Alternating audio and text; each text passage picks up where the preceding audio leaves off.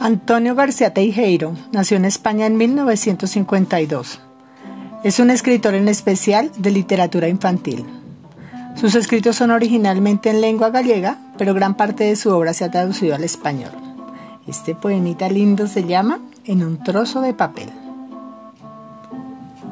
En un trozo de papel, con un simple lapicero, yo tracé una escalerita tachonada de luceros, hermosas estrellas de oro de plata no había ninguna. Yo quería una escalera para subir a la luna. Para subir a la luna y secarle sus ojitos.